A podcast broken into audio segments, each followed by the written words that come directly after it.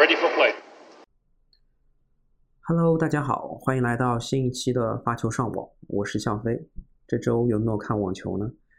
啊，但是这周的网球比赛其实也是有三个分站赛，分别是温斯顿萨勒姆，这这个是 ATP 的，然后另外有两个 WTA 的，分别是芝加哥和克利夫兰。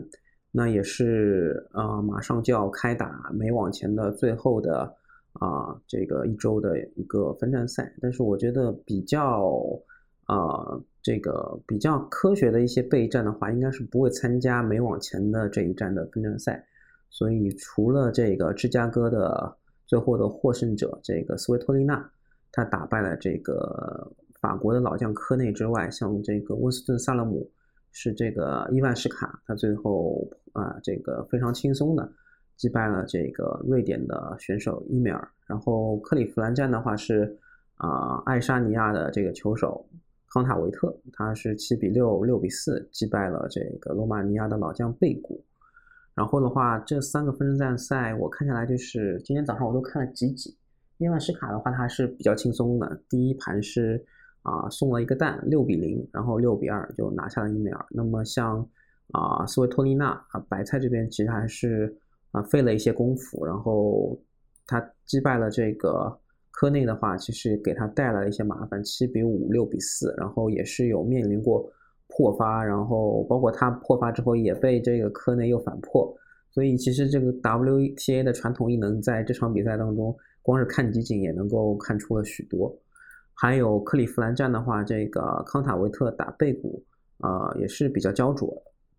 然后今天的话，就是因为现在是八月二十九号的晚上七点半，然后明天八月三十号啊，这个美网的这个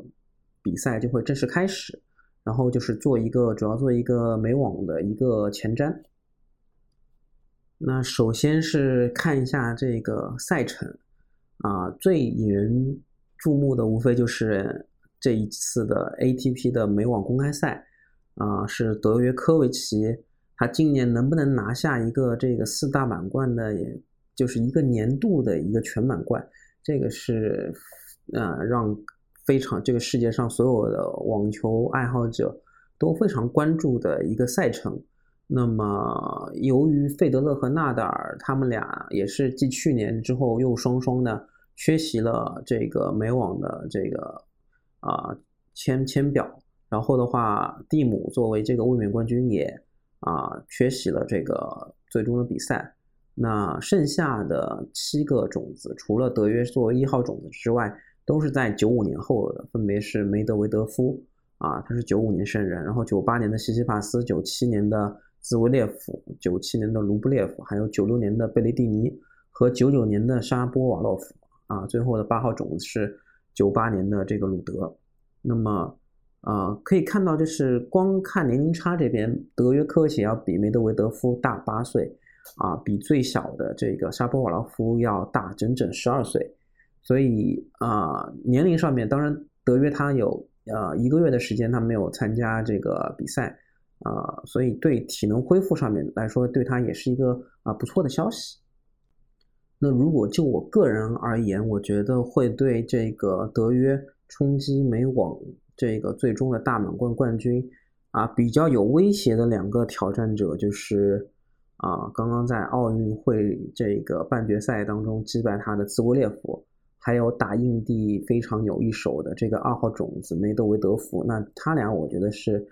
比较有有概率去冲击这个。啊，跟德约去掰一掰手腕，冲击这个美网最终这个大满贯的啊，这个非常嗯强力的一个挑战者，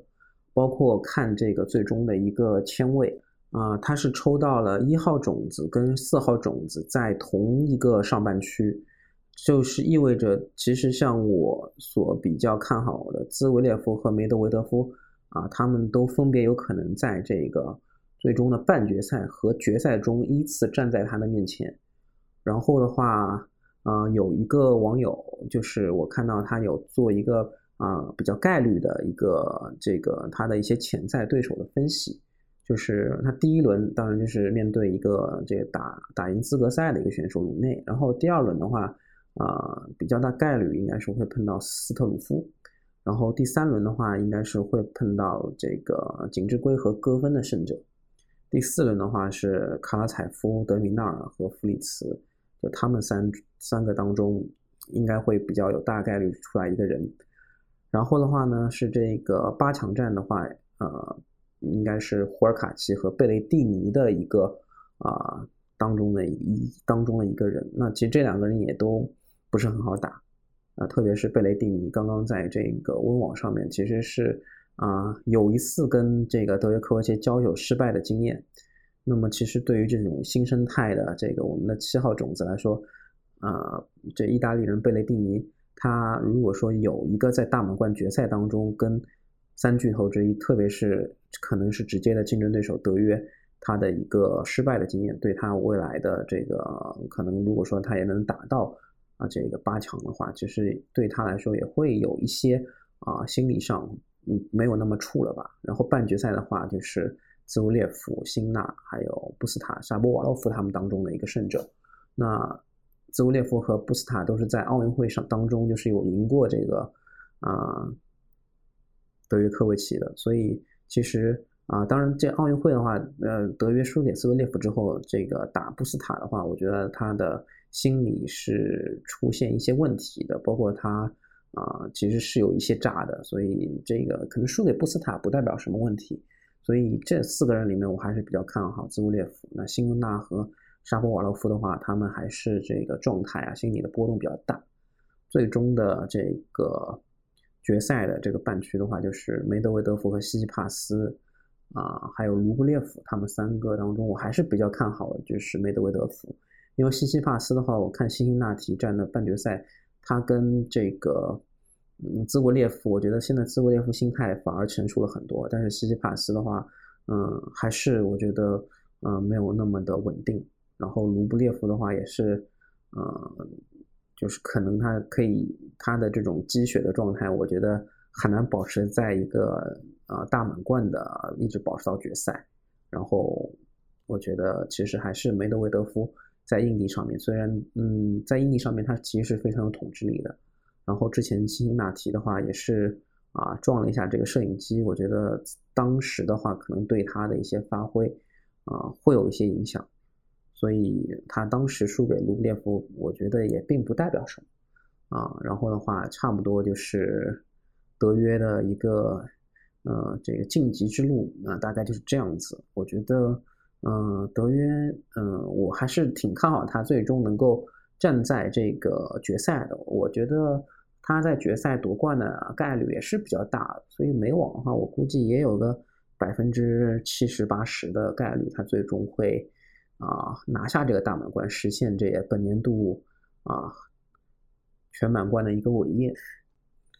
因为除了这个罗德拉沃尔之后。呃，好像没有一个球员有在实现过这个年度全满贯的伟业，所以大家都还挺期待啊。德约是就目前为止已经今年拿了三个大满贯了，然后美网的话，大家也都非常的期待，看看他在美网能够打出什么样的成绩。嗯，然而他的我聊聊，我觉得他比较这个重要的两个这个潜在的挑战者。首先，兹维列夫的话，他是啊，最近是状态火热，又拿下了奥运会的金牌，然后刚刚在这个辛辛那提上面，其实也啊拿到了最终的一个呃大师赛的冠军。但是最近的话呢，他有被他的这个前女友起诉这个家暴，所以我不知道这个场外的因素对他会不会带来一些困扰。那另一个梅德韦德夫这块的话，就是在辛辛那提的。分站赛当中，前面我有提到，就是有被摄影机撞到，所以我不确定他的手臂、手腕这一块的身体状态会不会影响到他一些击球时的感觉。呃，如果这两个因素都没有影响到他们的话，我觉得其实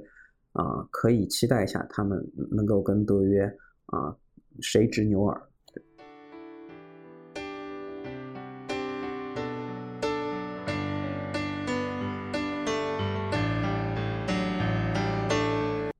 然后再看一下这个 WTA 啊美网女单这一块的签表。那因为这个小威的伤病，还有这个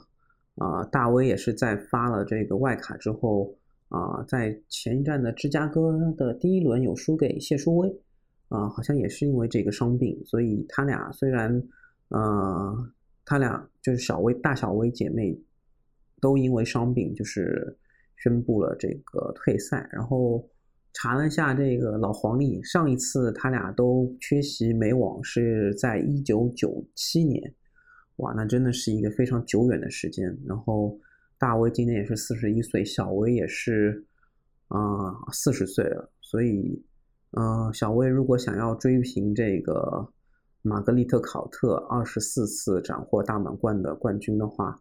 嗯，我不知道留给他的这个时间还有多少，因为他现在还是二十三座嘛，所以他如果要追平玛格丽特考特的话，嗯，我觉得还是先就是先保持一个好良好的身体状态啊，这个把自己的伤病先治愈完成，然后的话去去再再去下一个赛季去去去去冲一下。所以啊，大小威是明确退赛了。然后啊，美国的一姐肯宁也是去年的这个澳网的冠军。呃，这他倒不是因为伤病，他是因为感染了新冠，也是无无缘这个最终的正赛，这也是挺可惜的。那么看一下一号种子巴蒂这一块，它其实是啊讲先讲一下它的四分之一半区。那么它在这个四分之一半区里面，其实是呃。呃，这个签表也是跟德约差不多，就是不是，呃，不是特别理想。他首先是，呃，要面对这个俄罗斯的老将兹沃拉涅娃，然后的话，他这个同组还有像这个布雷迪、穆霍娃，啊，包括他如果进了这个八强战的话，可能会面对的是这个斯维泰克，还有本西奇、佩古拉，还有刚刚在这个克利夫兰拿到冠军的这个康塔维特。所以其实他的这个半区还是比较艰难的。然后本西奇也是刚刚斩获了这个东京奥运会的女单冠军。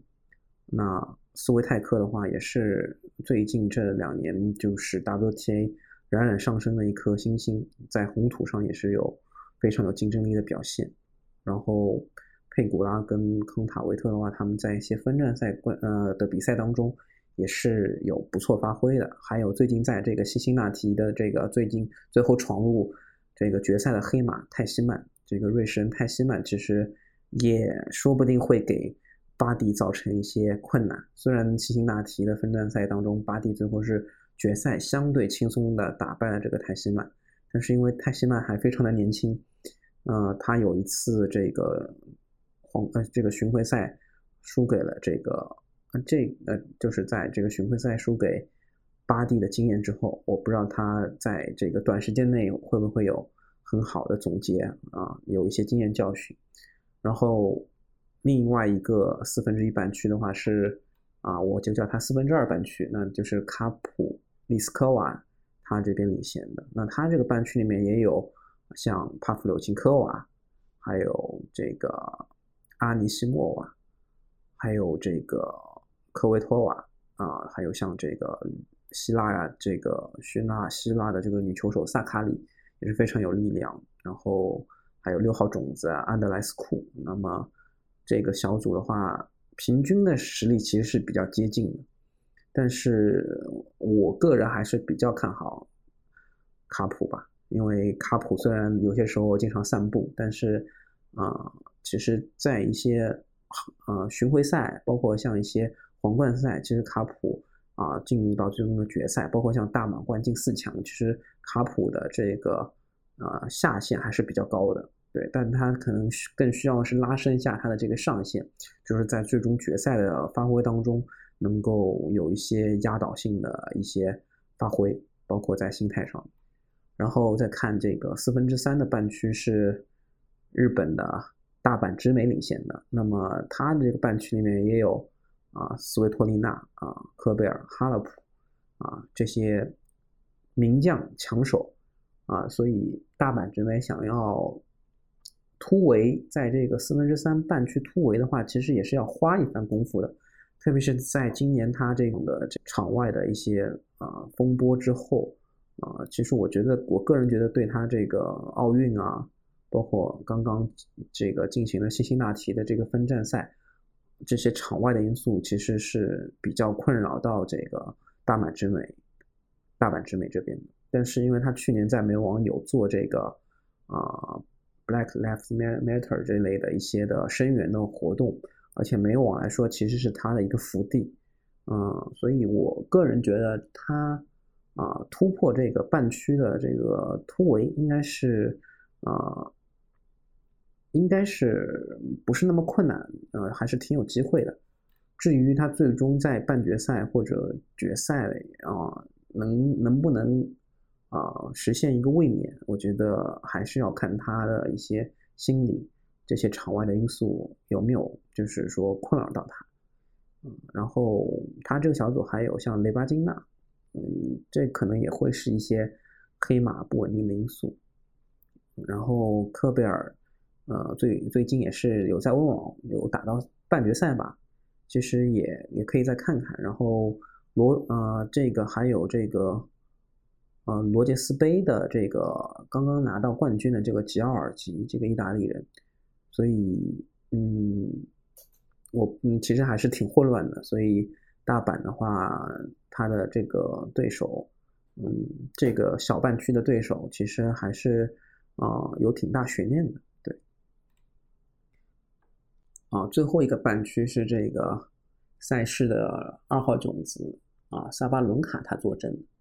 然后他的这个半区里面也是有啊，今年刚拿到法网冠军的克莱奇科娃，然后啊。他第三轮有可能会碰到这个啊，最近表现比较出色的贾贝乌尔，然后他的第二轮其实也有可能会遭遇这个法网的四强齐丹赛克，啊，其实第二、第三轮的这个对手都不是特别好打，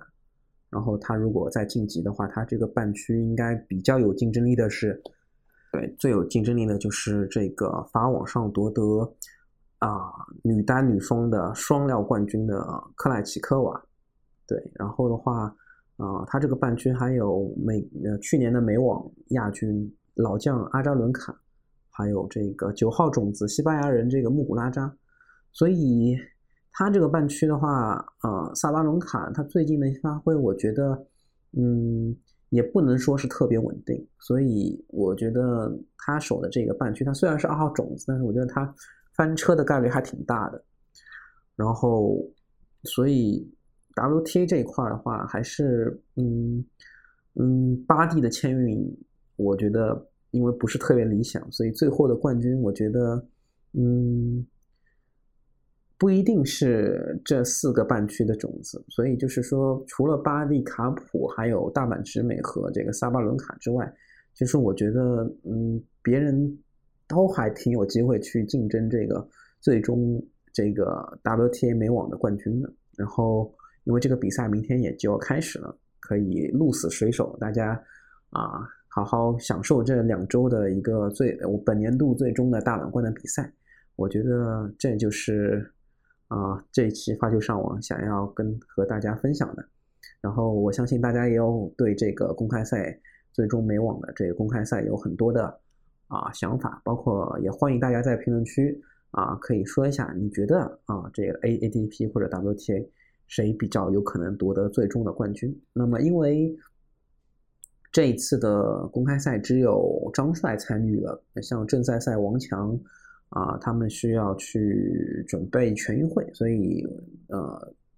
我最后还是祝张帅能够。啊，取得一个不现不错的成绩吧，因为他刚刚在辛辛那提的女双也是获得了冠军，但是单打这一块的话，还是呃最近的状态都还挺糟糕的，好像是已经七连败了，所以希望他跟斯托瑟的这个双打冠军能够给他带来一些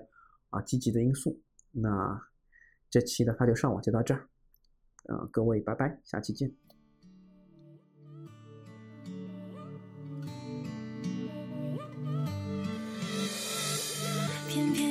整个星夜，偏偏偏难以入眠。想起来星期天第一次见面，后来之后后知后觉，路人有人什么情节，或者说不如就给我个夏天去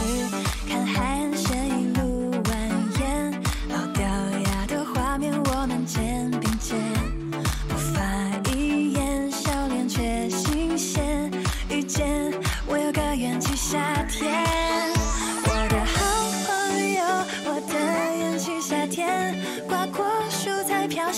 季节，